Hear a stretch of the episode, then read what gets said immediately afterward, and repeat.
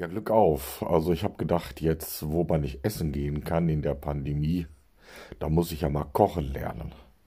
Da habe ich mich da beraten lassen und mir so ein Kochbuch andrehen lassen, was angeblich ganz einfache Rezepte enthält. Jetzt habe ich da zu Hause gerade mal reingeguckt. Jetzt steht da sowas drin wie 2 L Mehl, 3 L Zucker, 4 L Öl. Ich glaube, das bringe ich wieder weg.